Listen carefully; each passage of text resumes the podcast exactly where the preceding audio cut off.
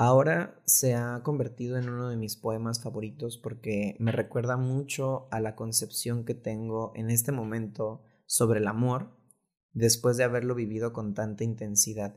Me recuerda a todo lo que aprendí sobre una relación, a todo lo que yo ahora creo que es amar a una persona.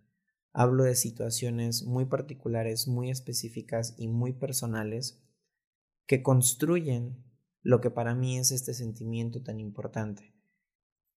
Es un poema dirigido a una persona, pero enfocado en la percepción que tengo yo y en el conocimiento que ahora poseo sobre el amor.